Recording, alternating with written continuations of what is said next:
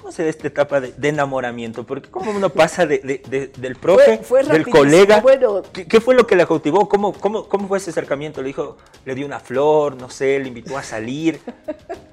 Casi no me va a creer, pero me propuso matrimonio de buenas a primeras. O sea, llegó un día y dijo, Rosalía, ¿quieres casarte conmigo? Sí. ¿Y en dónde fue?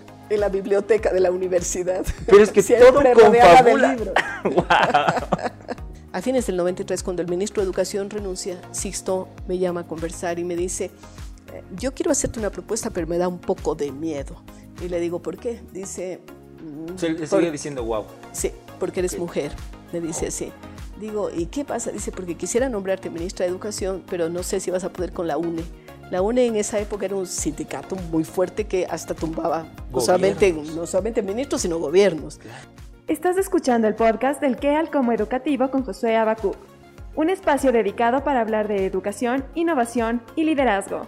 Bienvenidos.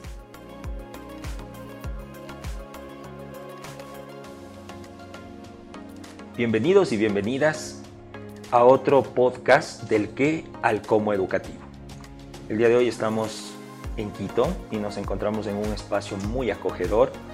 Nos encontramos en Fundación Fidal. Hoy tenemos una invitada espectacular que tiene una trayectoria en muchos ámbitos, pero quizás el que más reconocimiento ha generado tiene que ver en su labor de aporte al sector educativo. Pero esto no quita que ha transitado por varias facetas eh, que las vamos a conocer durante esta conversación. Doctora Rosalía, qué gusto poder conversar personalmente con usted después de algún tiempo que hemos podido conversar, pero de manera virtual por videollamada. ¿Cómo está? Bien, gracias, Josué. Bienvenido a este espacio de Fidal y un gusto conversar con, con ustedes y con el numeroso auditorio que siempre le acompaña a sus programas. Muchas gracias. Eh, doctora, toda una trayectoria. Realmente hemos pasado de la política a actualmente convertirnos en voceras de apoyo de iniciativas en el campo del medio ambiente y de la educación. Pero antes de abordar todas las facetas que tendría un cara a cara con Rosalía Arteaga, me gustaría preguntarle e ir desentrañando todos los episodios de una mujer que ha tenido éxito en todo lo que se ha planteado y que sigue cosechando muchos más proyectos actualmente. Pero, ¿cómo era la Rosalía de niña? Eh, ¿Qué recuerda? ¿Cómo eran sus padres? ¿Dónde nació eh, en este contexto de la niñez? Bueno, si, si yo me remonto hace un montón de décadas, me veo como una niña súper tímida. Mi mamá me lo dice además y dice, no sé cómo ahora andas hablando por todo lado, porque eras tan tímida que no querías ni siquiera recibir una visita, ¿no? Tal vez esto tiene que ver con, con lo siguiente. Ah, yo nací en Cuenca, eh, fui la primera hija de mis padres, pero también la primera nieta, la primera bisnieta. Mi abuela, mi bisabuela, era Rosario Cordero Vega, sobrina del presidente Luis Cordero, y nos contaba después un montón de historias pero mm, cuando eh, mi papá, pues cuando yo, cuando yo nací, mi papá era estudiante de medicina, mi mamá se casó muy jovencita de 15 años, pero después mi papá obtuvo una beca para ir a estudiar en Colombia. Yo de esta época no me acuerdo, por supuesto, tenía dos años y eh, pues hubo que moverse a, Bogotá. Eh, tampoco recuerdo, sino muy pequeños flechazos de esos dos años que vivimos en Colombia. Pero cuando ya regreso a los cuatro años, sí se da el hecho de que si bien había nacido en una familia en que estaba todo el mundo, cuando vivimos en Colombia dos años, el único entorno que tenía eran mis papás y un hermano que nació allá. Entonces era una familia nuclear muy chiquita y cuando llego aquí me encuentro con un montón de familia que quiere encontrar a esta niña que además hablaba como colombiana porque yo aprendí a hablar en Bogotá y entonces seguramente hizo esto que yo me, me retraiga un poquito y que sea extremadamente tímida, muy dependiente de mi mamá, de mi papá. Bueno, esos fueron los inicios en Cuenca, pero me criaba porque mis padres vivían una buena temporada en la casa de mis abuelos, luego después se independizaron, como ocurre siempre con las parejas jóvenes, y eh, eh, ya me recuerdo, y en esta época sí soy absolutamente consciente, de que desde muy pequeña yo colaboraba en la casa. Mi padre tenía el consultorio médico en la propia casa, y entonces eh, pues era un jovencito que empezaba a tener su clientela y la portera era yo. Eh, de eso me acuerdo, abría la puerta y no importaba que sea sábado, domingo, pues timbraban, llegaban con niños. Eh, que necesitaban ser atendidos por mi papá y mm, abría la puerta, pero ayudaba también. Y, yo creo que eso es muy saludable, que los niños ayuden en las tareas de la casa. No se trata de explotación infantil ni mucho menos, pero sentirse corresponsables desde de regar una planta o de limpiar el polvo del consultorio. Claro que yo hacía un poco de trampa y esto ya me acuerdo también bastante bien, porque claro, yo no me demoraba mucho en limpiar, pero era una lectora voraz desde que entré a la escuela y entonces siempre tenía libros escondidos en todas las en, el escritorio de mi papá y en otros. ¿Algún lugar en, especial donde escondíamos textos? En, la, en el consultorio de mi papá.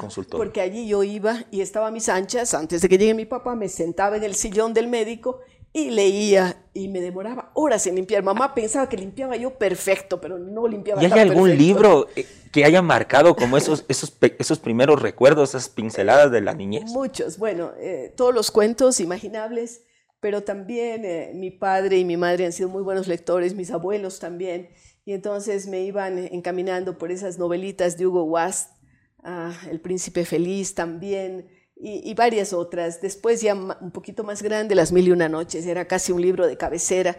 Una vez que estaba enferma, que marcó una generación. Sí, mi padre me lleva, me lleva eh, de regalo porque estaba en la cama con esas enfermedades propias de la niñez, no sé si sarampión o, o varicela, qué sé yo, y me lleva ese libro y yo no quería curarme porque yo quería acabar de leerme el libro en la cama, ¿no? Entonces eh, me acuerdo mucho de esas mil y una noches y bueno, después una lectora de todo lo que me caía en la mano, desde novelas de cowboys que compraba mi tío Pepe y que dejaba abandonadas en la hacienda de la abuela, pues yo me, me metía con esas novelas, o los clásicos de Dumas en los antiguos tomos de Leoplan que mi abuela coleccionaba y que llegaban unas revistas argentinas, entiendo que salían por capítulos, pero ella los, los había compilado todos y yo leía allí desde Los Tres Mosqueteros y el collar de la reina, bueno, todo lo imaginable de, Dumas, pero también de Salgari y de muchos autores.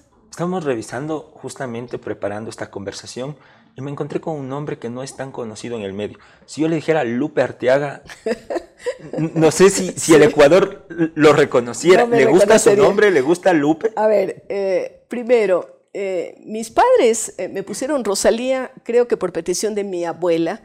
No es un nombre tan común. Eh, es un hombre italiano. Ahora me he enterado pues, que hay una santa italiana, patrona de la biodiversidad, increíble, ¿no? Fue declarada hace no tanto tiempo. Y eh, bueno, cuando fueron a, bautizarme, entiendo que el padre dijo que no podían ponerme solo un nombre. Mis padres querían un solo nombre. Y mi mamá se llama Lupe. En realidad se llama Guadalupe. Pero mamá pensaba que Guadalupe era un nombre muy grandote y como a ella le decían Lupe, me pusieron Lupe de primer nombre, pero nunca me llamaron como Lupe. Me conocían como Rosalía. Y claro, a veces me pasa, y en Brasil me pasaba más durante los años que vivía, que me decían, de pronto en el aeropuerto sonaba Lupe Serrano. Yo decía, es el nombre de mi mamá. ¿no? Porque allí le ponen el apellido de la madre primero. Entonces yo aparecía exactamente con los nombres de mi madre. Eh, a ver, si me dice con qué nombre me siento más confortable, con Rosalía, evidentemente, porque es el nombre que he usado. Em, eh, Lupe, si bien es mi primer nombre, pues es un nombre que lo tengo asociado y me gusta para mi mamá, no para mí. Ahora, eh, en el caso de mi hija es curioso, pero ella también se llama Rosalía y a ella le puse de primer nombre Manuela y se conoce como Manuela. Y ella le puso a su segunda hija, a Bruna Rosalía, se le conoce como Bruna, pero también se mantiene el nombre de Rosalía. Entonces son estas tradiciones familiares un poquito. ¿Rosalía tiene algún significado? ¿Significa algo? Porque yo siempre que converso tiene una energía muy linda usted, Rosalía, pero siempre usted nació con algún propósito, porque desde el inicio siempre fui la primera eh, que ejerció algo, que hizo algo, y que luego la historia la va a reconocer como la primera vicepresidenta y la primera presidenta. ¿Siente usted ese, a ver, creo, ese peso? Creo que todos tenemos un propósito en la vida. Eh, y uno lo va descubriendo conforme va pasando el tiempo. Tal vez al comienzo no lo tenía tan claro, pero creo que el propósito mío está relacionado fundamentalmente con la educación, em, con fortalecer educación, con proporcionar oportunidades, con estimular a los maestros. Pero si es que usted de pequeña me preguntaba qué quiero ser en la vida, Eh, yo conozco a personas que dicen, yo quiero ser presidente, ¿no? Y a veces tengo niñas chiquitas que me dicen, yo quiero llegar a ser presidenta como usted. ¿Usted lo escucha cuando hace las escuelas de liderazgo? Porque hay gente que dice, yo quiero ser asambleísta, yo quiero ser... ¿Usted quería ser presidenta? No, yo quería ser escritora. Ese era mi primer plan de vida. Y vea que lo voy completando a, a saltos y brincos, porque no me dedico totalmente a la literatura, porque estoy más dedicada a hacer otras cosas, pero sí, escribo. Tengo 15 libros publicados, la mayor parte de ellos son de literatura, literatura infantil, literatura juvenil, cuentos, en fin. Mm, pero tal vez cuando me pongo a pensar digo, ¿por qué no le dedico más tiempo a lo que es mi verdadera pasión? Pero acabo entusiasmándome por mil cosas. Y, si yo mm, siento esa, esa compulsión por hacer cosas, digo, bueno, hay que seguir eso, ¿no? Hay que seguirlo haciendo. Y entonces eh, estudio leyes, estudio periodismo, después... Eh, em, educación básica y rescate de valores culturales en América Latina, que es algo asimilable a la antropología. Bueno, ahora estoy estudiando francés con Duolingo. Yo creo en la educación continua, ¿no? que tenemos que seguirnos preparando todo el tiempo. Eh, el primer año de la pandemia, pues seguimos un curso, la mayor parte de quienes estamos en FIDAL, eh, para hacer tutorías online con la UNIR. Y, yo creo que hay, que hay que prepararse, ¿no? Y las lecturas de alguna forma uno le van también capacitando y haciendo que se meta en otros mundos. Pero sí, me habría visto yo como escritora más que como política, sin embargo, la vida es así, me fue llevando por otros caminos. El colegio. Es una etapa linda. ¿Qué opina de la etapa del colegio, Rosalía? Ah, mis papás ¿Qué, te en, su colegio? ¿Cómo era la época en el cole? mis papás me cuentan que a la semana de entrar en la escuela yo quise salir, no quise quedarme. Porque eh, cuando entro al, jardín de infantes, mi idea de entrar a la escuela era aprender a leer. Y cuando me doy cuenta que no le enseñan a leer enseguidita y le enseñan a jugar, yo digo, yo ya sé jugar, yo no entré a la escuela para aprender a jugar, entonces quiero salirme. Y esto hace que se acelere un poco mi proceso. Yo me graduó de 17 porque em, querían que efectivamente yo quería aprender a leer. Entonces, para mí, la escuela en el primer momento era el espacio donde yo tenía que aprender a leer. Esa era la, consigna. Luego, por supuesto, yo mantengo amistades de la escuela hasta el día de hoy. Mis amigas en Cuenca, pues nos reunimos cuando nos vamos. Eh, alguna vez vinieron a un cumpleaños mío, algunas de ellas, en fin, nos reunimos. Eh, luego el colegio, eh, pues eh, yo, me crío en, en, la misma escuela y colegio durante los 13 años, ¿no? desde el jardín de infantes hasta em, el bachillerato, en la Escuela de las Catalinas en Cuenca, de las Madres Dominicas. Eh, entonces me siento muy ligada a ese colegio, eh, siento un gran cariño y respeto por mis profesoras, tanto las monjitas como los profesores seglares que habían ya en la época del colegio, y también mantengo amistades de la época del colegio. Eh, yo era una alumna aplicada, tal vez no era tan estudiosa, sí atendía clase y sí cumplía las tareas, pero mm, más me gustaba leer otro tipo de cosas. Entonces también era frecuente que debajo de, una, de un cuaderno o de un texto estuviera una novela, ¿no? porque aprovechaba para leer en, en cualquier momento de la vida. Entonces, sí, es un espacio maravilloso, la escuela, el colegio, se fomentan las amistades, Ah, se tiene pues esa complicidad además que ahora se va perdiendo porque ya no hay tanto escuelas de chicos y de chicas, ahora la mayor parte son mixtas. Y para mí fue un espacio lindo de complicidad con amigas exclusivamente, que, que se pierde ahora. Yo quiero hacerle una pregunta, no sé si sea indiscreta, pero es sobre el amor, porque cuando yo leía parte de su biografía, en el amor ya había una persona desde el colegio y en la universidad que va a marcar gran parte de lo que luego va a ser la familia de, de, Rosalía. Entonces, usted, ¿cómo, fue esta etapa del enamoramiento, del primer amor? ¿Y cómo se da este encuentro? yo he sido enamoradiza. No debo decir que haya tenido uno solo, porque mentiría. vale. He sido enamoradiza y entusiasta, creo que sigo siendo. Okay. Eh, pero efectivamente, cuando ya eh, me enamoro de verdad, diríamos así, pues me caso. Eh, y lo hago con alguien que fue mi profesor en el colegio. ¿Y le gustaba en el colegio, Rosalía? A ver, no lo veía yo, o sea... ¿Él era muy mayor a usted? Sí, bastante mayor. ¿Y qué le gustaba de, un, Casi una persona? 20 años. De una persona, o sea, cuando yo estaba en el cole y veía, porque todos hemos tenido esos amores platónicos. Sí, pero yo no tenía amor platónico, ¿No? O sea, a mí me caía bien Ah, era un hombre muy culto. Eh, tal vez lo que me atraía es el tema de que era profesor de literatura y nos hablaba de los libros y tanta cosa de estas pero no lo pensaba y no lo veía como un enamorado, ni mucho menos. No, no, no, de ninguna manera. Yo termino el colegio, porque él fue profesor mío, me parece que dos años en el colegio, quinto y sexto. pero había admiración. Admiración, sí, sí. Yo era buena estudiante y me encantaba literatura. ¿Y era la mejor de la clase? Era la mejor de la clase, sí. Desde la escuela hasta el colegio mantuve el invicto. Siempre era la mejor estudiante. en literatura siempre 10. Sí, en literatura y en sobre 100 nos calificaban en esa ah, época. Ah, sobre 100. En la escuela en el colegio, después era así sobre 20, sobre 20. Bueno, entonces eh, después eh, yo me graduó de bachiller. Eh, Pedro, que era el profesor de literatura, fue quien uno de los que me tomó el grado, la tesis de grado que había que hacer. Yo hice pues mi tesis de grado lo hice sobre un libro de Alfonso Rumazo González, Manuela Sáenz, la libertadora del Libertador, pues escogí ese libro para leerlo y desmenuzarlo. Después tuve una emoción grande cuando lo conocí viejito ya ah, lo a, Alfonso Rumazo en, Caracas, porque él vivía la mayor parte de su vida allá. Eh, bueno, y después, eh, cuando un poco antes de graduarme, las monjitas me piden que yo sea profesora, eh, acepto ser profesora y, e inmediatamente me transformo en colega, o sea, ya no éramos profesor y estudiante solamente, sino también colegas en el colegio.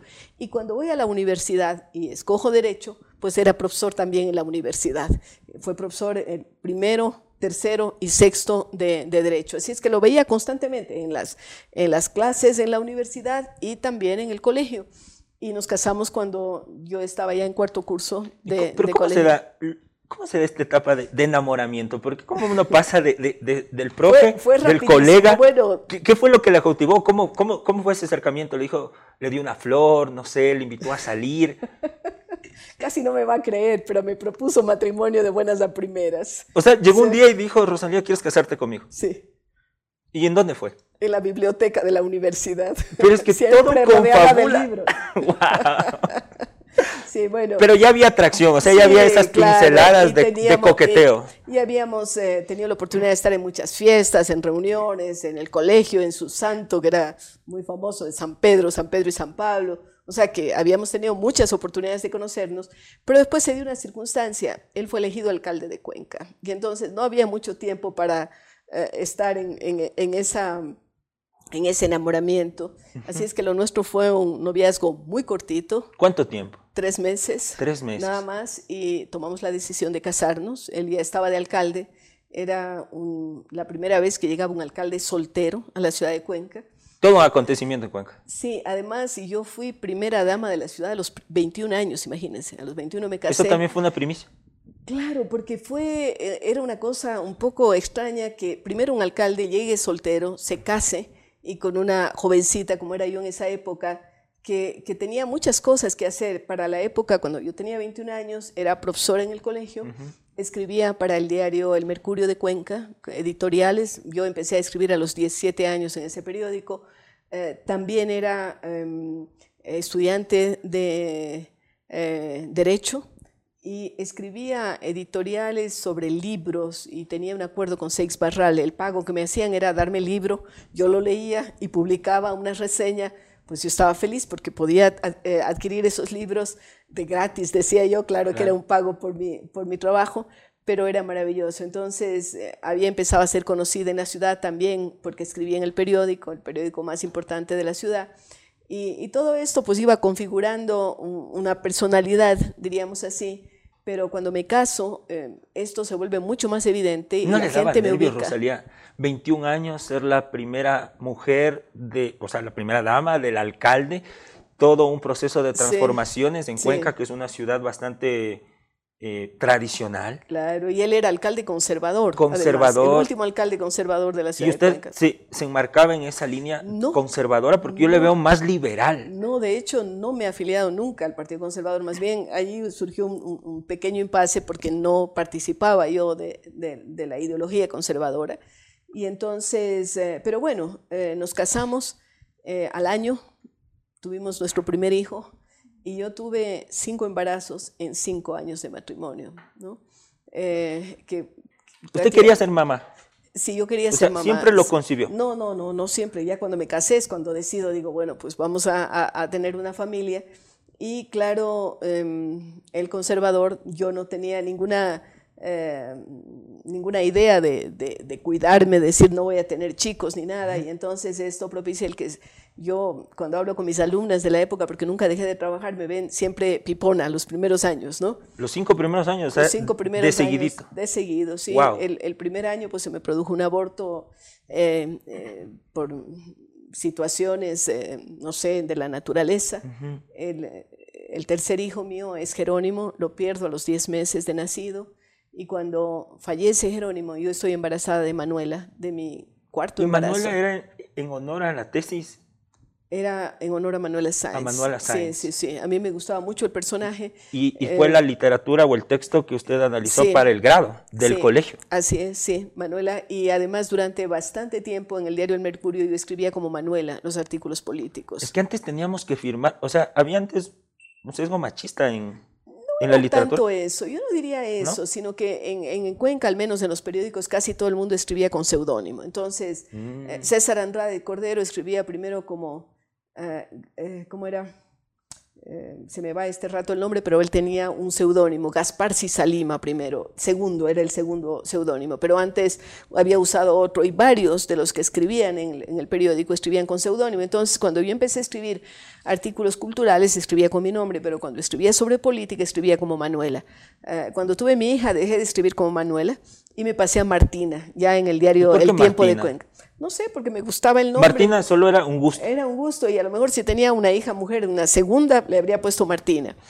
Y, Oh. y claro, después viene mi hijo Daniel. Entonces eh, era una mamá que estaba siempre con cuna al lado, pero no dejaba de trabajar y ejercer las funciones, en este caso, pues a- al lado del alcalde. Cuando yo llegué a esa función, lo tradicional era que las esposas de los alcaldes fueran un poco decorativas, ¿no? Y asistieran algún té, alguna cosa, pero no tendrían funciones específicas. Ahora veo que las esposas de los alcaldes tienen oficinas, tienen una serie... Atienden instituciones ya que están previamente sí. ya designadas. No, en esa época no había nada, pero a mí me parecía que uno no podía ser decorativa. También debo decir que en esa época eh, fue interesante porque por primera vez se crea la Oficina de la Mujer a nivel nacional con Marta Bucarán. Yo tuve una buena amistad con ella y mm, eh, asistí a algunos eventos que nos invitaban en Quito. Eh, obviamente no habíamos votado por Jaime Roldós, ni, mucho menos, pero con ella hubo una buena relación.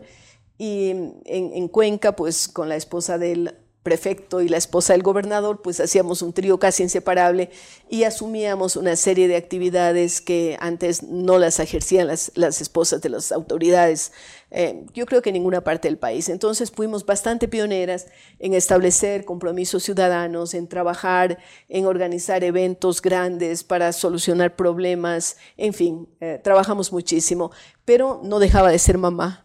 Eh, tuve la gran ayuda de mis padres. Mi padre era el pediatra de mis hijos y eso me daba una tranquilidad enorme. Mi mamá pues siempre me ayudaba con los chicos y, y, claro, yo podía desenvolverme también y trataba de no dejar olvidada la literatura, entonces escribía. De esa época pues nacieron algunos libros, por ejemplo, Gente, que fue publicado en Quito. Mi primer libro fue publicado en Quito por el municipio de Quito, en la época de Álvaro Pérez Intriago. Uh -huh. eh, luego después eh, fue publicado um, Horas eh, por la Subsecretaría de Cultura en la época de Juan Baldano. Eh, y luego, pues ya después del fallecimiento de Jerónimo, pues nace el libro Jerónimo y luego de mucho tiempo los otros Jerónimos, pero antes había publicado también otro libro de prosa poética que se llama Los Árboles de Cuenca. Estoy hablando por los años 80. Yo tenía ya inquietudes por el tema ambiental y entonces se publica ese libro que fue auspiciado por una empresa de Cuenca y que era un libro precioso porque además de mis prosas poéticas sobre los arupos o los pinos, qué sé yo, había fotografías de Gustavo Landívar, que era un fotógrafo muy conocido en la ciudad, y entonces todo esto propiciaba pues una presencia cultural interesante en la ciudad. Yo me acuerdo que estuve en un conversatorio eh, con Alicia Llanes Cosío y ella manifestaba que había una época en la literatura del Ecuador súper sesgada a, o beneficiosa para los hombres, no tanto para las mujeres. Entonces ella cuando gana un concurso de literatura con una obra que, ¿cuál es la obra famosa, muy famosa? Bruna, Soroche y los tíos, eh, Esta creo o que, la cofradía de la Virgen Sí, eh, bueno, gana un premio, sí. un Creo reconocimiento Bruna. nacional. Bruna Entonces ella firma como hombre. Sí. Y claro, cuando el jurado la premia, Se dan cuenta que se es dan cuenta mujer. que es mujer. Eh, Claro. Esto fue en un conversatorio algún tiempo cuando su hijo también produjo una película. eh, bueno, y yo creo que dentro de la maternidad de Rosalía existe un antes y un después. Y existe un antes de la llegada de Jerónimo y un después de Jerónimo. Qué lindo nombre Jerónimo. ¿Por qué en primer lugar el nombre de Jerónimo? A ver, eh, tal vez por una cosa romántica. eh, yo he tenido mucha amistad con mis abuelos, de lado y lado. Tenía la suerte de tener los cuatro abuelos y tener la bisabuela que me contaban historias. Y entonces mi abuelo paterno me llenaba la cabeza de historias eh, de la familia y hablaba de un Jerónimo Arteaga, un español, mariscal de Campo del Rey, y me contaba unas historias así lindas. Y cuando nace mi hijo, em, Jerónimo, pues ya el primero llevaba el nombre del papá, eh, Pedro. Pedro. Eh, luego, pues digo, yo quiero que se llame Jerónimo, ¿no? Entonces se llamó Jerónimo Miguel porque nació el día de San Miguel en septiembre. Y mm, entonces, Jerónimo para mí era un nombre sonoro, castizo, aunque también existe el indio Jerónimo de los apaches, Fuerte ¿no? también el fuerte, nombre. Fuerte. fuerte. Entonces me, encan- me encantaba el nombre y decidimos ponerle ese nombre. Y claro que hay un antes y un después. Primero porque mi hijo nace con síndrome de Down. Eh, yo al comienzo no lo sabía, mi padre me avisa después de que casi le presiono a- para que me diga qué estaba pasando. ¿Y cómo recibe esa Eh, noticia? eh, con dolor, indudable, yo no puedo mentir. Estaba, estaba, o sea, ¿qué pasó por su cabeza? Eh, ¿Cómo vio su vida? yo pregunté por qué me toca a mí, ¿no? ¿Por qué me toca a mi familia? Pero yo creo que eso me duró unas pocas horas. Al- a, poco dije, bueno, ¿y por qué no a mí? Tal vez mi familia está lista para recibir un niño diferente, un niño especial. Yo había conocido niños especiales, niños como Jerónimo, am, por eh, algún amigo de mi papá, o porque había visitado, como esposa del alcalde, pues había visitado eh, centros Mundo Nuevo, donde había varios niños con síndrome de Down. Y entonces sabía a lo que me abocaba, no, no era un, decir, ¿y qué pasará? ¿no? Yo sabía que había que dedicarle mucho tiempo, mucho amor, eh, pero al mismo tiempo empecé a comprender que los niños con síndrome de Down son eternamente alegres, ¿no? Usted ve con sonrisas y son amorosos, abrazones, muchones y todo, Correcto. pero eh, a no ser que uno les haga daño, ¿no? Pero siempre son, son amorosos. Y entonces, primero fue un golpe y después fue decir, sí, es maravilloso, nuestra familia está bendecida por, por un niño como Jerónimo. Eh, luego, eh, el dolor es profundo cuando Jerónimo enferma. Diez Cuando- meses sí, después. Cuando no tenía nada que hacerse, mi padre convocaba juntas de médicos, le veían, le tomaban montones de radiografía, el, el corazón estaba aplastando los pulmones, tenía un corazón que en ese momento nos indicaron que era inoperable. Él tenía muchos problemas de cicatrización, eh, un corazón- una operación de corazón abierto, él no iba a recuperarse jamás. Y entonces eh, él fue perdiendo eh, la condición, deteriorándose. En un momento tuvimos mucha esperanza porque se, mi papá, como estaba allí en la vanguardia de la medicina, pues dice, vamos a ensayar un nuevo antibiótico que acaba de salir y tuvo una mejoría por unos pocos días, pero otra vez volvió a decaer y ya no hubo nada que hacer. Cuando, cuando muere Jerónimo, yo sentía que me moría también, era algo demasiado duro. Uno no ¿Cuánto comprende. tiempo vivió el duelo de Jerónimo Rosalía? Creo que lo vivo hasta ahora, ¿no? Hasta ahora, pero, ¿no? pero así intensamente, yo diría que algunos años. ¿no? Eh, Yo no podía hablar de esto sin llorar, pero yo creo que la, eh, la medicina para mí fue escribir el libro sobre ¿Ahí se curó? Sí. O sea, lo sacó, lo lo exteriorizó. saqué. Era una catarsis el contar lo que había vivido yo, pero también pensando en que había tantas mamás y papás de hijos especiales y que necesitaban saber algo. Entonces escribo el libro que simplemente no es un libro científico ni mucho menos, solamente habla de mis sentimientos frente a lo que estaba viviendo, desde que lo espero, cuando doy a luz y cuando lo tengo y, y luego después a- hasta el desenlace final. Eh, hay mucha gente que me dice que ha llorado con el libro, yo lo, yo lo escribí llorando, pero hay, hay gente que yo no me habría imaginado. Jorge Enrique Adum en algún momento me dijo, me has hecho llorar, yo me consideraba un hombre duro. Eh, o, por ejemplo, eh, como el libro fue traducido al inglés, pues ha circulado bastante en Estados Unidos y en otros países.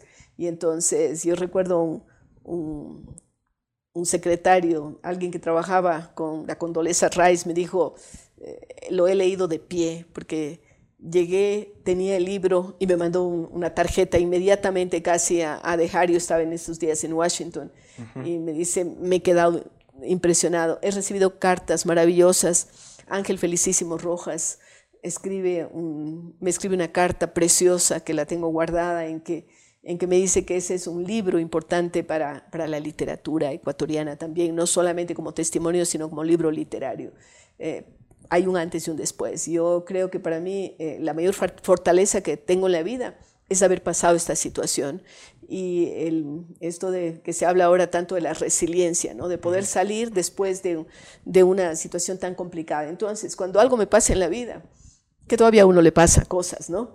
Yo comparo con lo que pasaba nada es comparable, ¿no? Yo todo lo puedo superar porque tuve esa experiencia dura y pude salir adelante. ¿Vinieron dos niños después?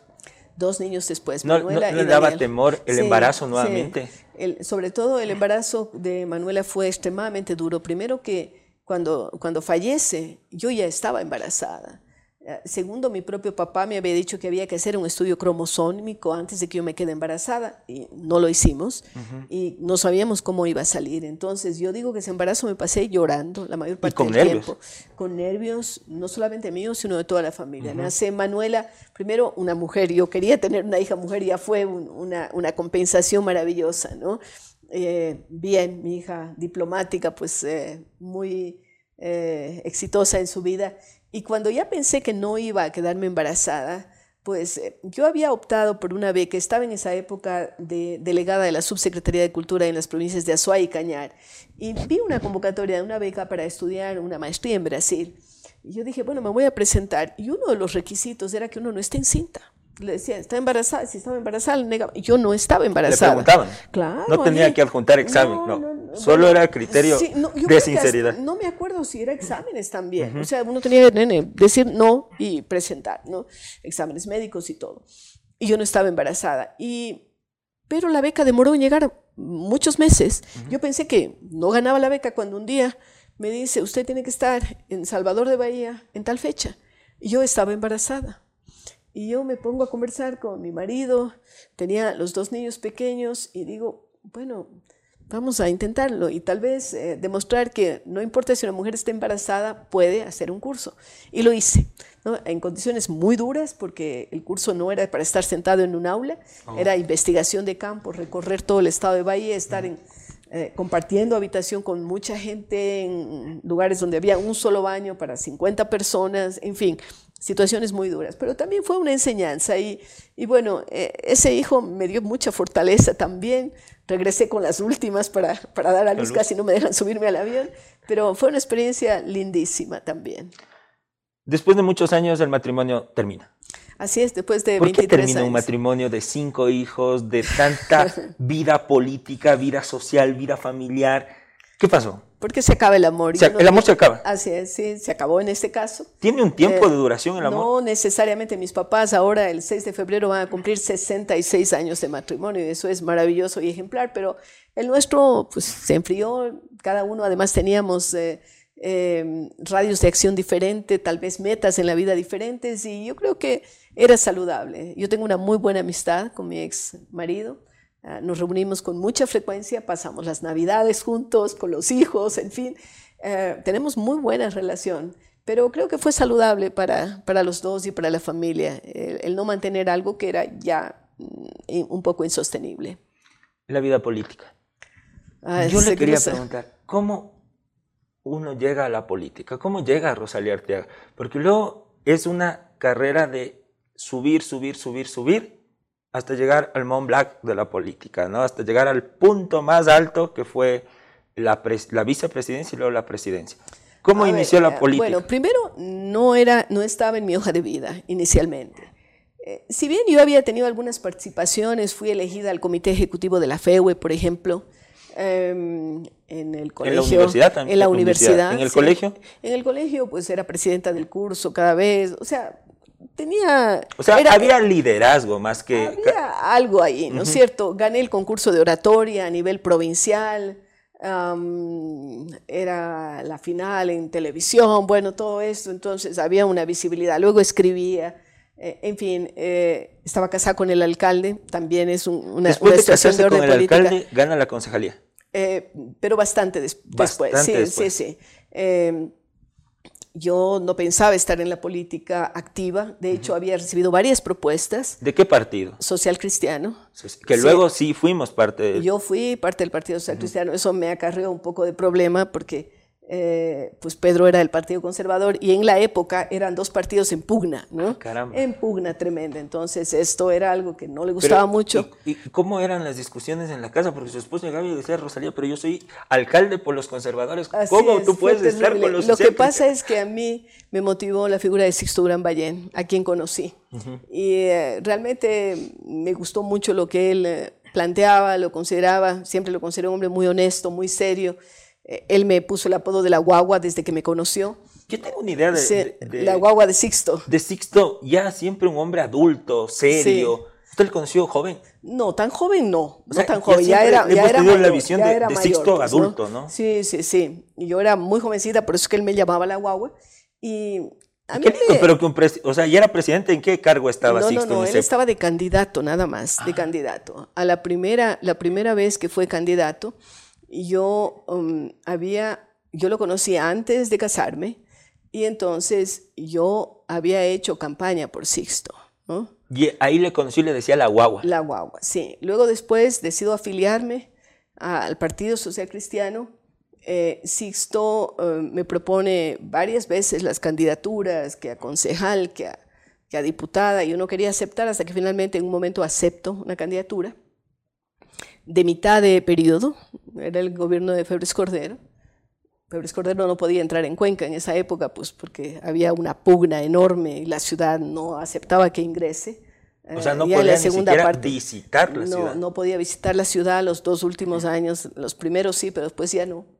Y eh, bueno, acepto la candidatura en condiciones muy difíciles.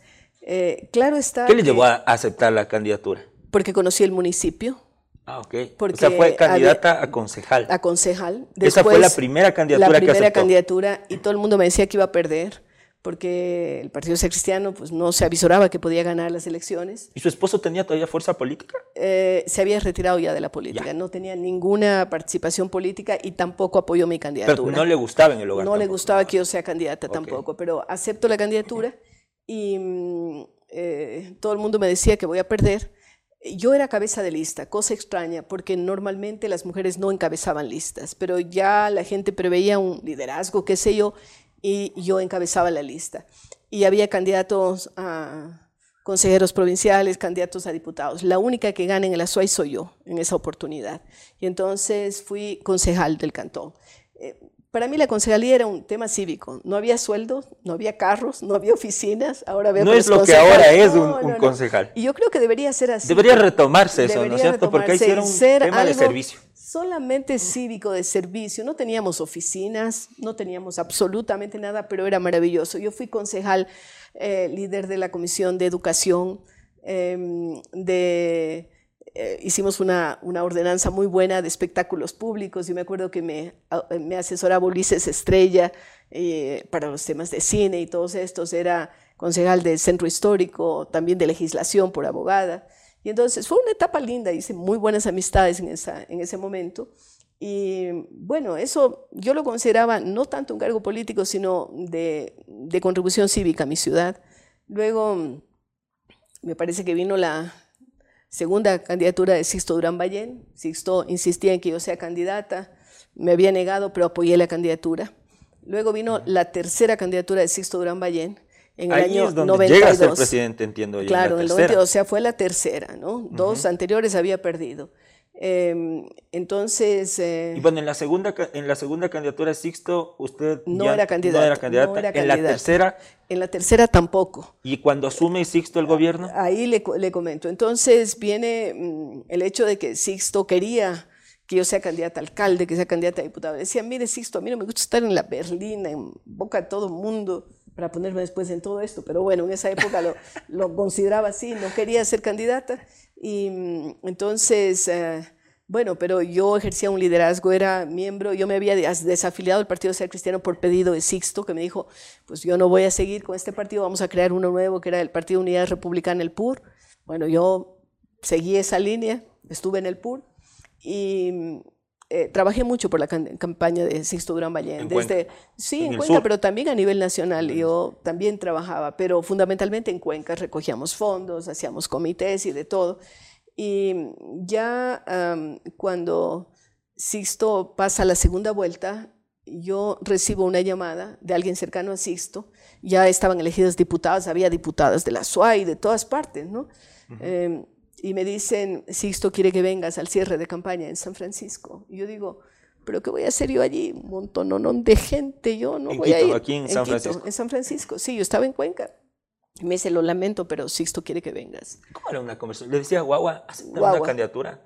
Pero guagua, guagua por sí, favor. Así, Pero era así, guagua. Sí, y se ve como un abuelo, Sixto, ¿no? Es como tierno. guagua, por favor, pero tú eres el cuadro, guagua. Sí, pero bueno, no había aceptado. Y entonces eh, decido venir, porque era casi una orden venir acá a Quito. Y eh, me pidieron que dé un discurso en San Francisco. En el cierre de campaña. En el cierre de campaña. Eso eran palabras mayores. Yo había dado discursos, pero nunca ante 40 mil gentes, porque en San Francisco se reúnen, perdón, 40 mil personas. Y eh, yo pensé, dije, bueno, seguramente va a hablar alguien por las mujeres, alguien por los artesanos. Alguien... No, eran solo tres discursos ese día. Yo abría, luego venía Alberto Ajic y luego cerraba Sixto. Wow yo creo que salí casi empujada, ¿no? ¿Y no le daba nervios? Me daba pánico. ¿Tomó algo? Total, no, nada, agüita, nada más. Nunca he tomado nada para los nervios. Nada. Pero yo creo que el momento que a uno le toca, pues asume esa responsabilidad. Entonces me tocó, como quien dice, calentar la plaza, ¿no? Decir las cosas como para que la gente estuviera entusiasta y participar. ¿Y qué rol para fuerte? Porque el primero es... El primero el que calienta la plaza. Correcto. Así es. Bueno, me di cuenta que podía hacerlo. Era mi primer enfrentamiento con una multitud enorme. ¿Y gritaban eh, Rosalía? Eh, no, ahí se gritaba Sixto. Sixto. Sixto, Sixto. Yo era una chica que salía a dar un ¿Cuántos años tenía Rosalía en ese entonces? Ah, ya tenía treinta y pico, ¿no? Pero joven, también. Súper joven. Sí. Bueno, entonces eh, di mi discurso y después me fui a Cuenca. Me fui a Cuenca. Al día, esa, al día siguiente, Sixto gana la presidencia de la República y todo el mundo en Cuenca me decía, oye, pero tú tienes que ir a Quito, vas a tener un puesto. O sea, mire, yo soy profesora, yo estaba de profesora en el Sixto colegio. es mi amigo, yo lo hice por amistad. Sí, no, no, no, no, no me voy a ir. Y entonces fue una cosa curiosa, pero a los pocos días, porque antes no, la posesión era el 10 de agosto, no el 24 de mayo, ¿no?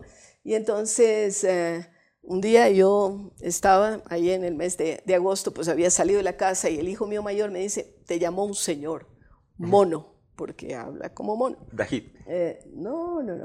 Y entonces eh, dijo, pero ¿cómo se llama? No tengo idea. Eh, dijo que ha de volver a llamar. no había celulares ni, ni mucho menos. Quien llamaba era un señor que se llamaba Eduardo Peña Triviño, a quien yo no conocía, y me dice, mire, Sixto me ha pedido que yo sea ministro de Educación y quiere que usted sea subsecretaria. ¿De qué? De algo, me dice, de educación o de cultura. Y yo digo, de cultura, le digo así, sin consultar a nadie, ni a mi familia, ni a nadie. Me dice, pero bueno, yo voy a ir a, Quito para la posesión y bueno, digo, también lo quiero conocer, a ver si puedo trabajar con usted. Y entonces vine a Quito y ya no regresé. Eh, me quedé ya aquí, en Quito, asumí la subsecretaría de Cultura, que era un cargo que a mí me encantaba, el mejor que he tenido, creo yo, eh, porque trabajaba con los músicos, los pintores, uh, los escritores, todo el mundo cultural. ¿Y a su casa eh, solo les dijo, vénganse no, aquí? No, no, no. Primero yo dije, voy, a, voy a ver qué pasa. Vine con una maletita, llegué en la casa de unos amigos y después les dije, creo que vamos a tener que movernos. Entonces hicimos un plan de un año y la familia aceptó, trasladamos los chicos, mi, marido iba y venía de Cuenca porque él trabajaba en Cuenca y bueno, esto no fue un año, eh, son casi 30 ya.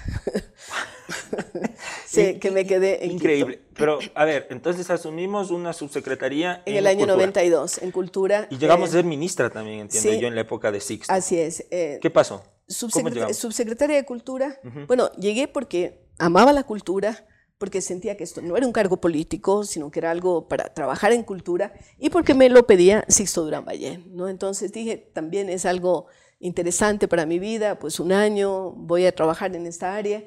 Y yo creo que se hizo un trabajo interesante. Primero yo pedí al ministro que eh, me nombrara a mí delegada del ministerio a todas las instancias culturales. Yo dije, no me interesaría que de pronto esté alguien manejando el patrimonio y otro el Consejo de Cultura, poniendo a los amigos del ministro de turno. No, o sea, si yo soy subsecretaria de Cultura, asumo todo. Y entonces eh, asumí esa posibilidad y al mismo tiempo de ser subsecretaria de Cultura era presidenta del Consejo Nacional de Cultura, presidenta del Instituto de Patrimonio Cultural, presidenta de la Sinfónica Juvenil, de la Sinfónica, la juvenil la creamos después con Patricio Aizaga. Y bueno, empecé a trabajar en cultura. Eh, recuerdo que la mayor parte de gente a mí no me conocía, hubo algún, algún crítico muy duro contra, contra mí diciendo cuál es la política de gobierno de Sixto, política cultural no existe. Creo que después se dieron, cuenta de que sí, de que sí existía.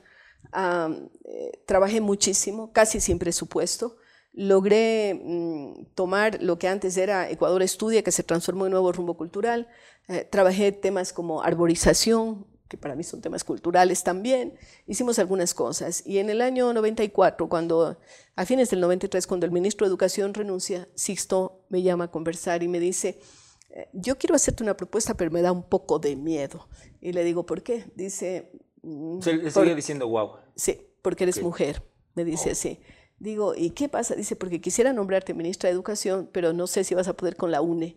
La UNE en esa época era un sindicato muy fuerte que hasta tumbaba no solamente, no solamente ministros, sino gobiernos.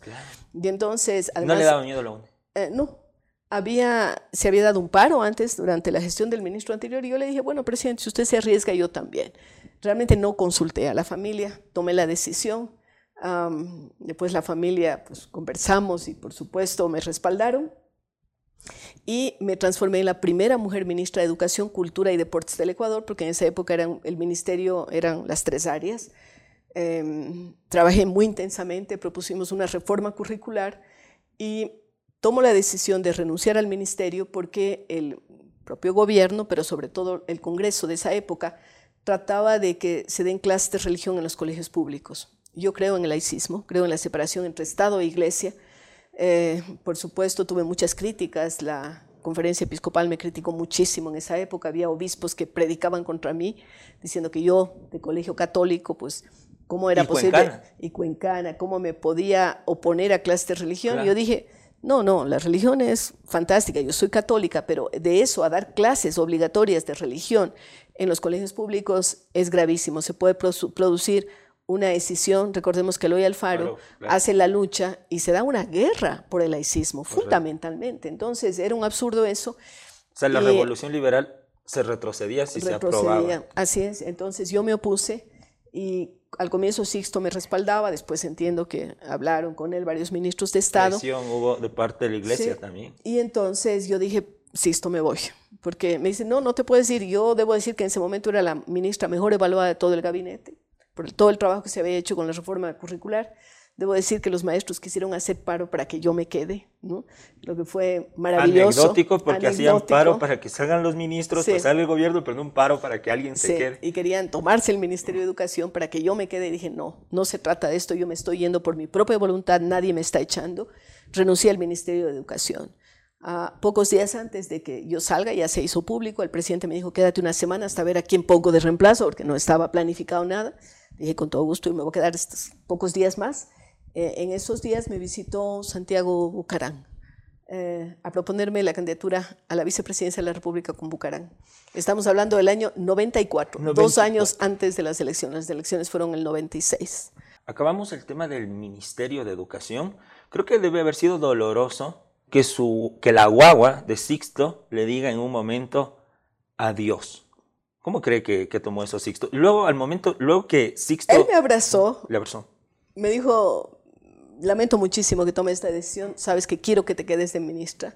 Pero yo le dije, presidente, es una, una, una resolución tomada. Yo no puedo ponerme a ejecutar una ley con la que estoy en desacuerdo. Así es que me voy de buenas, ¿no? Así es que nunca me peleé con Sixto, ni mucho menos. De hecho, mantengo una ¿Se buena... ¿Se podría pelear con Sixto? Es que se me hace un, creo, ¿no? un, señor muy calmado. Sí, así es, sí. O sea, yo no le veo a Sixto gritando. No, de ninguna manera. Muy diplomático era su liderazgo. Yo diría que de una sencillez enorme. Yo, de hecho, me precio de haber tenido hasta el final una buena amistad con Sixto. Él daba charlas en la escuela de liderazgo a nuestros jóvenes hasta el año antes de, fallecer. Me sigo llevando con sus hijas Susana y Alicia, con Finita también, ¿no? Entonces hay una, una buena relación y yo tengo mucha gratitud porque finalmente él me catapultó a la política nacional. ¿Los liderazgos son iguales, cambian con el tiempo? ¿Cómo se da el encuentro con el loco que ama? bueno, eso ya tenía esos rasgos locos. O sea, le decía Rosalía y le gritaba por el teléfono. No, no, no. A ver, primero. ¿Qué cambio, no? De un hombre diplomático al hombre. Una buena idea de Marta Bucarán, recuerde. Ok, claro, ya, ya lo habíamos comentado. Tenía una buena idea. O sea, para mí no era todos eh, intratables ni mucho menos. Marta Bucarán era una persona con la que yo tuve amistad, con Jaime Roldós también. Era muy jovencita, ella ¿Le conocí a Roldós? Lo conocí y éramos amigos con Jaime Roldós. Tenía una memoria extraordinaria, pues tuvimos muchas conversaciones. Eh, luego, eh, cuando eh, yo renuncio al Ministerio de Educación, le, estaba intentando ah, hilar algunas ideas, recibo el anuncio de la visita de Santiago Bucarán. Yo le digo, este hombre está despistado, era diputado, digo que yo soy una ministra que ya no soy ministra, pues no, me voy. Y para mi sorpresa llega y me propone la candidatura a la vicepresidencia de la República. Dice, usted sabe, mi hermano se va a lanzar otra vez. Digo, no, no sé, no tengo por qué saberlo. Eh, y él ha pensado que usted sea la candidata a la vicepresidencia. Y yo dije, no. Y dice, ¿por qué? Digo, porque creo que somos como el agua y el aceite. No conozco a Bucarán, nunca lo he visto. Y cuando lo veo en la televisión, cambio el canal. O sea, no tengo ni inter, ¿Pero por qué cambiaba el canal? ¿No le gustaba su línea discursiva? ni, su look, ni su lenguaje. Nada, nada, nada. Su bigote. En ese tiempo tenía bigote, creo. Me imagino que habrá tenido. no, no sé si tendría en esa época o no. Había visto que era intendente, que había sido alcalde y eso, pero no era un personaje que yo me quedara mirando. Un, ¿Qué le llamara la atención? Pero hay mucha gente que lo hacía. Entonces dije, no. Eh, él me dijo, que era una pena, que la oferta continuaba, etc. A, los pocos días de eso, pues yo salí del ministerio y empiezo a tener un desfile de candidatos a proponerme la candidatura a la vicepresidencia, cosa que me sorprendía. De todas las líneas, los bancados. De todas las líneas. Le, seguramente hicieron encuestas sobre mí. Yo, mucha gente no estaba de acuerdo con mi línea de que yo no quería que se den clases de religión en los colegios públicos. Ética sí, ética laica, pero no religión. Em, pero respetaban que yo había salido por un principio, ¿no? por un principio, no por otra cosa, que no me aferré a un cargo. Yo creo que eso era... Eso es lo importante en la Era importante, mis hijos en esa época se renegaban porque yo cuando iba al supermercado pues demoraba muchísimo, la gente se acercaba a saludar o cuando íbamos... Ahí no eran las eh, fotos. sí, las fotos, y no, no celulares. No había... no habían celulares. autógrafos y firmas. Fotos firmas, saludos de la, dados de la mano, etc. No, no había celulares todavía.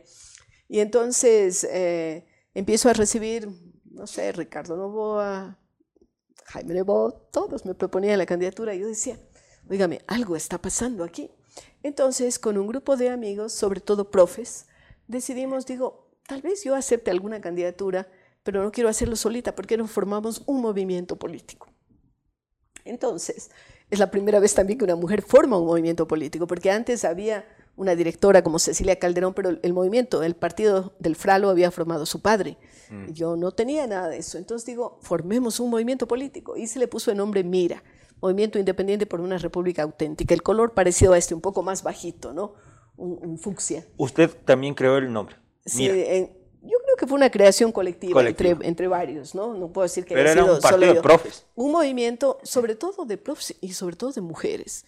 De hecho, eh, a algunos hombres les, les molestaba usar ese color. Estoy hablando del año 94, ¿no? Claro. Eh, decían, no, este es el color del, del, Mira, que es un partido de mujeres. Y las líderes éramos mujeres, pero sí había muchos hombres también. Y, y fue curioso, pero bueno, creamos el movimiento. Eh, Bucarán seguía insistiendo y me dice en un momento determinado, este Santiago Bucarán, em, que quería, yo, ah, yo, yo, había tenido más conversaciones con Ricardo Novoa, parecía que podíamos ah, compatibilizar más en una candidatura, y yo dije no a vicepresidencia, tal vez a diputada nacional, pero en definitiva acabo conociendo a Bucarán. Personalmente. ¿Cómo se da ese encuentro? ¿En dónde se dio? ¿En Se dio, no, aquí en Quito, en la casa de uno de los partidarios de, de Bucarán, López, y cuando hablo con él lo noto tranquilo, no, no el gritón que yo había visto en la televisión, un hombre calmado y que además tenía un plan de gobierno interesante. ¿Qué le dijo?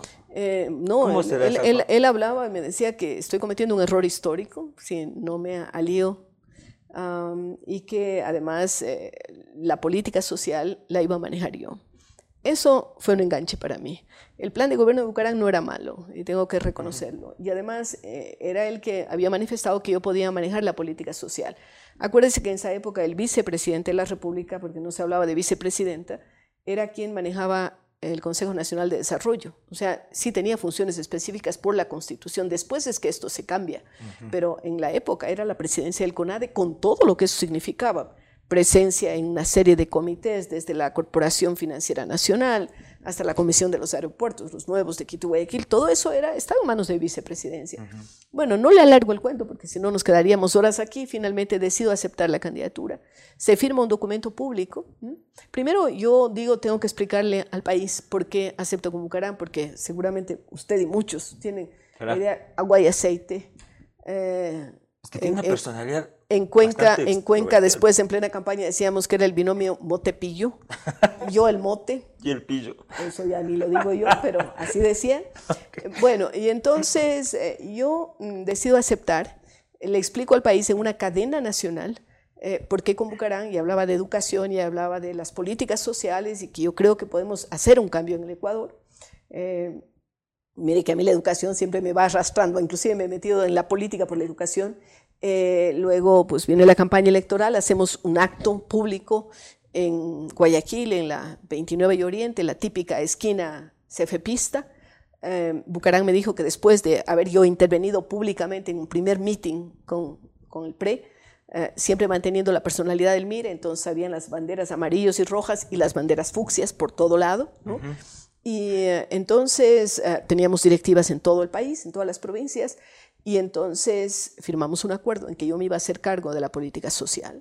Eh, luego, em, pues viene una campaña, ganamos las elecciones y otra vez el, el drama, ¿no? Eh, Bucarán no cumple su palabra, nombra a su hermano como ministro de Bienestar Social, lo que era un absurdo, porque normalmente quien dirige esa política social pues era el ministro de Bienestar Social, no se cumplió.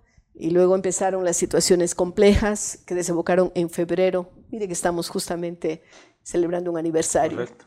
4 de febrero, 3, 4 de febrero empezaron los disturbios, las manifestaciones. Bucarán pensaba que era algo igual que habían tenido todos los gobiernos anteriores, paros de transportes, paro de, de maestros, etcétera, hasta que termina en el derrocamiento. ¿no? Había yo diría un clamor nacional porque salga Bucarán, pero nadie decía que tenía que salir la vicepresidenta. Yo tenía. Yo no entiendo ese capítulo de la historia, Rosalía. Es, que yo no entiendo tremendo, cómo, puede el señor Alarcón llegar, porque Alarcón creo que era él y su partido. Sí, nada más. tenía un voto en la. yo y, nadie más. No me y él llegó a presidente del, del Congreso con los votos de Bucarán, pues, ¿no? del PRE. del PRE. Eh, él se había sumado en la segunda vuelta electoral, pero Em, en, febrero del 97 se dan tantas cosas. Eh, primero, em, hay una flagrante violación de la Constitución, porque la Constitución es clara, en caso de ausencia temporal o definitiva, tiene que actuar el vicepresidente, la vicepresidenta. Yo soy partidaria allí de utilizar el, femenino, ¿no? Y coincide conmigo Susana Cordero, la presidenta de la, o la directora de la Real Academia Española de la Lengua en el Ecuador. Entonces, Ah, bueno, eh, se da la situación, febrero, el 6 de febrero asumo la presidencia de la República, eh, después de que el Congreso destituya. Acuérdese usted que el Congreso tiene la capacidad de destituir a un presidente, pero no tiene la capacidad de nombrar presidente. Puede nombrar vicepresidente de una terna que manda, lo que ocurrió, en el este periodo de Moreno, pues tres vicepresidentes que fueron nombrados por, el, la asamblea, por la asamblea. Pero presidente no pueden nombrar, no pueden, no hay esa atribución. Para eso está la figura del vicepresidente. Es similar a, a todo gobierno presidencialista, inclusive los Estados Unidos. Cuando cae un, eh, cuando, cuando fallece Kennedy, asume el vicepresidente, ¿no? Cuando se da el impeachment de Nixon, pues asume el vicepresidente de la República. Era exactamente igual. Y antes de mi caso, Ah, también se dieron situaciones. Cuando muere Jaime Roldós, asume el vicepresidente Hurtado.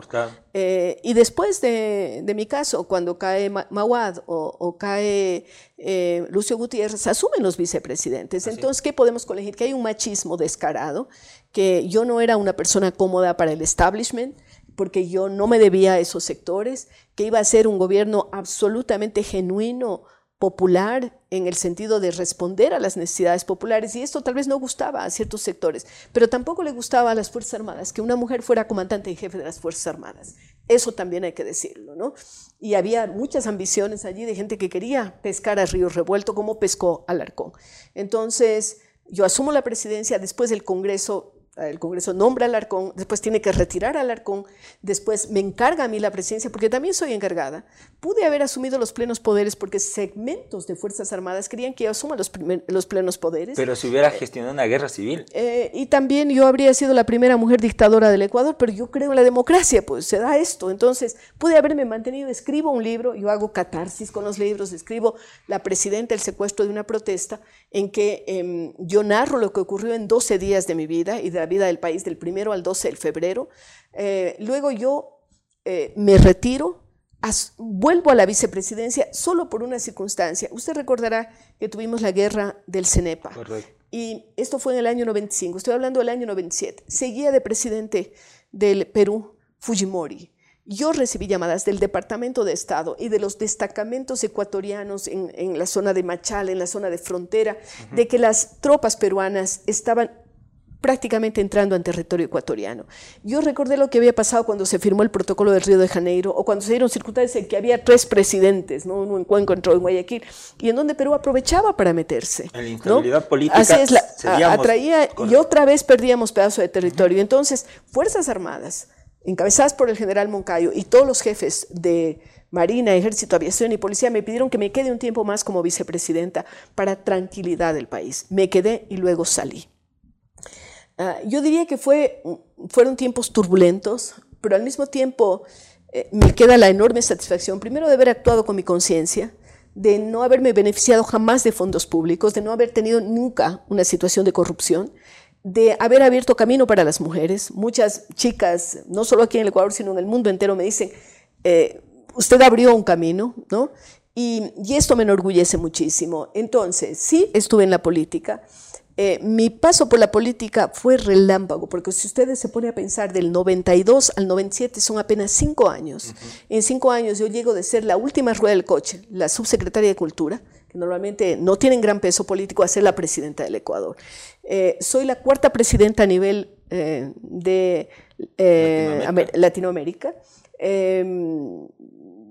Somos pocas, hasta hace poco éramos 10, creo que ahora con la presidenta eh, de, mm, Honduras, ¿no?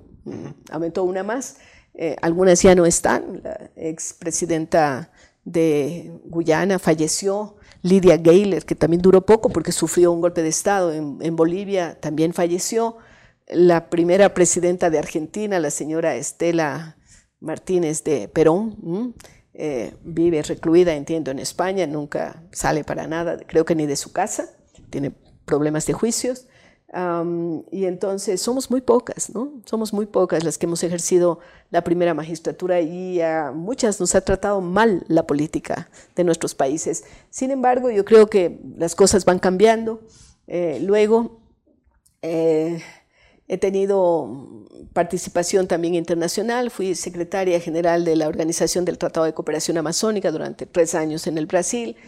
He estado como miembro del Consejo eh, Editorial de la Enciclopedia Británica, es un honor muy grande que tuve durante dos años. He sido eh, miembro del directorio del CATIE de esta universidad en Costa Rica por seis años. En fin, eh, he tenido una vida rica, 15 libros, tres hijos que están vivos. ¿18 nietos? No, no, no, no siete, siete. Siete, ¿no? 18 ya sería. Ya estoy duplicando. Está duplicando, más que duplicando. Siete nietos. Em, bueno, eh, libros, capaz que estoy llegando ya a 18 porque he hecho algunas cosas en estos últimos tiempos. Eh, la Fundación Fidal nació casi inmediatamente en el año 98, cuando yo me retiré de la política. Em, seguimos trabajando más de 20 años en temas de educación. Al mismo tiempo creamos una empresa con mi hermana eh, que produce el programa de televisión y hace algunas cosas de asesoría de, imagen, en fin. Y yo digo que tengo una vida plena, muy contenta de lo que he hecho. Eh, tuve la suerte el año pasado de ser la primera persona candidata por parte de la sociedad civil a la Secretaría General de Naciones Unidas, que fue una aventura maravillosa, ¿no? En la que participaron eh, jóvenes de muchos países que votaron a través de, la página web que abrió Forward y tuvimos una aceptación del 98.3%, que casi no me lo podía creer, de jóvenes. Eh, trabajo mucho con jóvenes de la India, con jóvenes de Brasil, con jóvenes de diferentes países. Eh, y bueno, me encanta lo que hago. Definitivamente.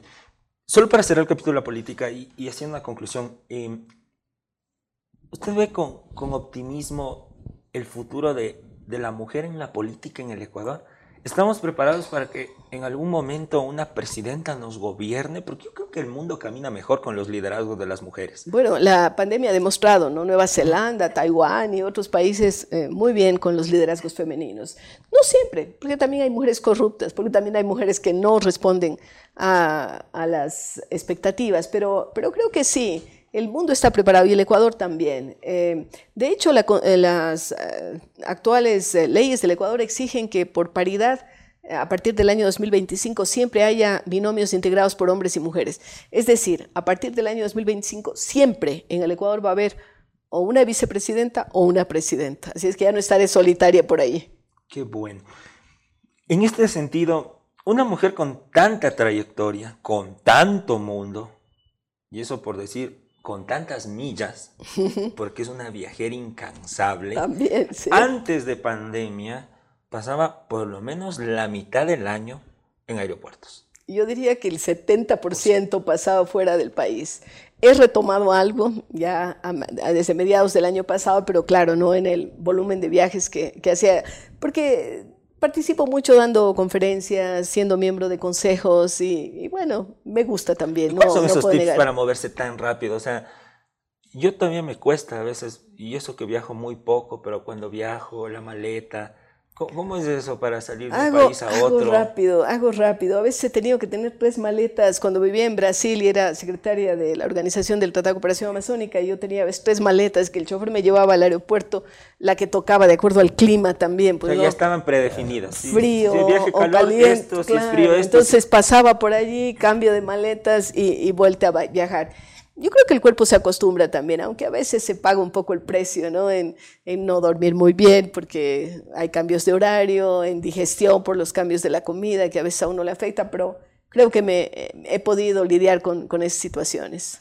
Y los próximos sueños de Rosalía, porque ¿cuáles son? O sea, ya después de aspirar, de estar en lo más alto del poder político, de haber estado en el cargo más alto de representación de la educación, ¿cuál es el, qué es lo que todavía está pendiente?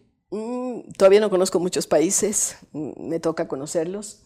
Algún día espero em, escribir más libros. Tengo algunos en mi cabeza que a veces ya no me doy tiempo para escribir, pero sí, hace poquito escribí un, libro de, de, esta princesa Martina que es un poco eh, atípica, ¿no? Esa princesa que ronca y por lo eso tiene miedo de casarse porque de pronto el, el príncipe pues se va a despechar, pero no, no, no pasa eso. O la princesa que que piensa en crear la gran biblioteca y que mm, eh, habla del chip de los idiomas, ¿no? de que uno va a la biblioteca y cambia de chip, ya no necesita estar aprendiendo los idiomas, usted cambia un idioma para otro, ¿no? siempre tiene que saber uno además del, propio, uno extra. Eh, estoy escribiendo algunos cuentitos en torno a esa princesa, pero hay, hay, muchas cosas que hacer y ahora estoy con el sueño de, de llevar a cabo el primer ecomuseo biblioteca del Ecuador.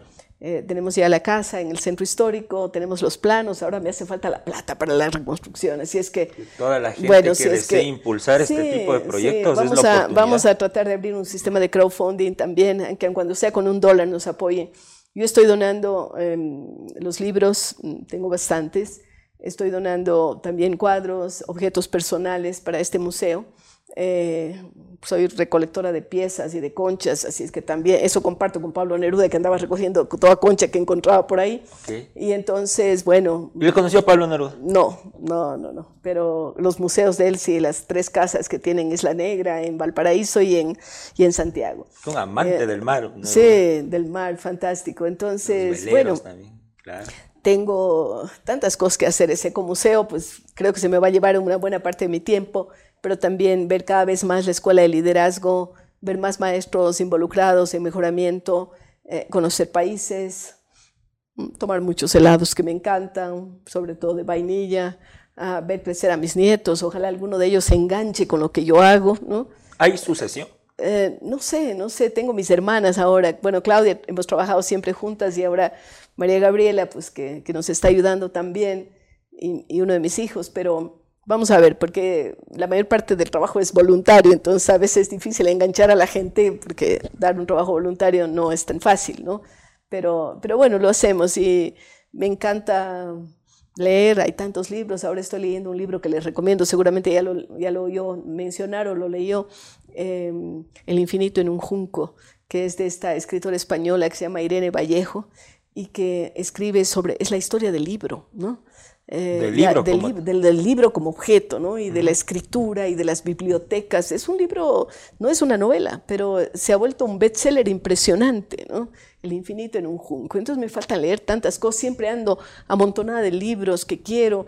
Eh, leer tanto nacionales como internacionales. Hice un descubrimiento porque yo no le conocía a Sonia Manzano como como eh, escritora de novelas, la conocía más como poeta y justo escribí un artículo sobre ella, sobre este, esta novela que se llama eh, Solo de piano y vino tinto, alguna cosa así, que me encantó, que se lo recomiendo también. Entonces, hay tantas cosas por hacer que, que espero que los 100 años o 120 que viva me alcance para hacer buena parte de lo que quiero.